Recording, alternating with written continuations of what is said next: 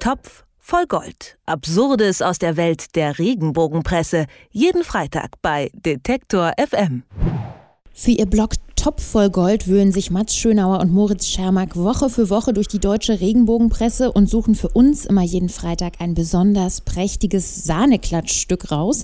Diesmal nehmen wir uns einen Artikel aus dem Magazin Die neue Frau vor und da geht es um Mette Marit, die schöne platinblonde Frau an der Seite des norwegischen Kronprinzen Hakon. Doch die neue Frau ist mit der Kronprinzessin gar nicht zufrieden. Hallo Moritz. Hallo. Mette Marit soll eine schlechte Mutter sein, behauptet die neue Frau. Warum? Ja, völlig überfordert ist die gute Dame, genau. Es gab neulich einen Auftritt der Familie von Mette Marit, Mann Håkon und zwei Kinder waren dabei. Einmal Ingrid Alexandra, das ist die elfjährige Tochter, und dann noch Sverre Magnus, das ist der neunjährige Sohn. Und vor allem, wie die neue Frau schreibt, Wildfang Sverre, der ist völlig aus der Rolle gefallen. Also der bohrte da ein bisschen in der Nase, das haben natürlich die Paparazzi festgehalten. Dann gähnte er, obwohl seine Großeltern, also das Königspaar, ihm gegenüberstand und nahm dabei die Hand nicht vor den Mund.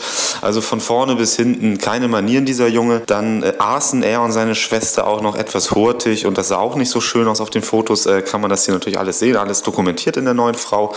Und das lässt die Redaktion dann dazu kommen, dass Mette Marit doch eigentlich eine schlechte Mutter ist und fragt dann dick und fett in der Überschrift, lässt sie ihre Kinder verwahrlosen. Und woran liegt das nach Meinung der neuen Frau, die ja alles zu wissen scheint? Ja, da gibt es mannigfaltige Gründe. wirklich, wirklich zwei Drittel des Textes gehen dann darum, die möglichen möglichen Gründe aufzuzählen, zu spekulieren. Da fängt es erstmal an, ob sie nicht vielleicht einfach zu faul ist. Denn die Landsleute in Norwegen, die finden nicht nur völlig daneben von Mette Mare, dass sie sich dauernd teure Kleider kauft, sondern sie gilt auch so ein bisschen als arbeitsscheu, schreibt die neue Frau. Und das könnte natürlich auch bei der Erziehung der Kinder. Äh, Erziehung ist auch Arbeit, ne?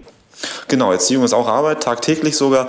Und äh, da äh, ist sie wohl auch nicht so ganz mit vollem Einsatz dabei. Wäre natürlich ein schrecklicher Fall für die neue Frau.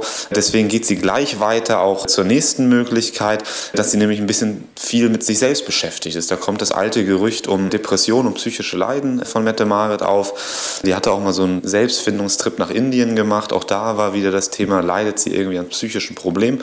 Also völlig überfordert, weil sie mit der Psyche nicht klarkommt und deswegen die Kindererziehung überhaupt hinten überfallen muss. Und so nennt das Blatt dann einfach mal fröhlich ein paar mögliche Gründe, rät herum, äh, ohne wirklich was zu wissen. Okay, ich möchte an dieser Stelle mal was Kritisches anmerken. Warum wird ja eigentlich nur die Mutter für die schlechte Erziehung verantwortlich gemacht? Was ist denn mit dem Papa? Ja, das gehört, glaube ich, ganz klar zum Familienbild, was diese Blätter, also es ist nicht nur die neue Frau, sondern alle Blätter der Regenbogenpresse durchweg zeichnen. Also die Mutter ist dafür zuständig, hier für Ordnung bei den Kindern zu sorgen, für Manieren zu sorgen. Gerade die Königskinder und die die, und die Prinzenkinder, die müssen natürlich Manieren haben, weil sie später in hohen Kreisen dann unterwegs sind und da dann ausgelacht werden, wenn sie die Manieren nicht kennen.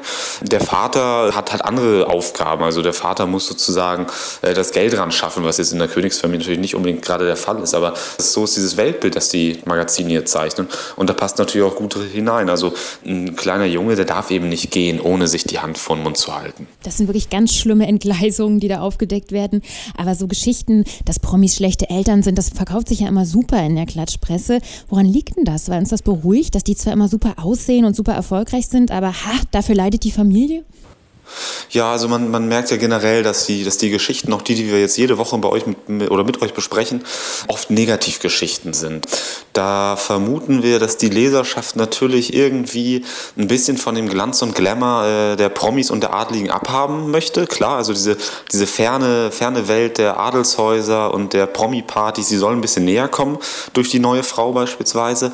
Aber man freut sich dann doch auch schon, wenn diese Welt die ein oder anderen Risse hat. Und wenn bei Mette Marit eben nicht alles glatt läuft, obwohl sie so toll aussieht und einen tollen Mann hat und tolle Kinder hat. Aber die Kinder sind eben doch nicht so toll. Und da freut sich die Leserschaft, glaube ich, schon auch, die Risse in dieser eigentlich heilen Welt dann entdecken zu können. Ja, es ist nicht alles Gold, was glänzt im Topf voll Gold. Warum erfolgreiche Frauen und Promis gerne als schlechte Eltern äh, dargestellt werden, darüber habe ich mit Moritz Schermack gesprochen. Vielen Dank. Ich danke auch. Topf voll Gold. Absurdes aus der Welt der Regenbogenpresse. Jeden Freitag bei Detektor FM.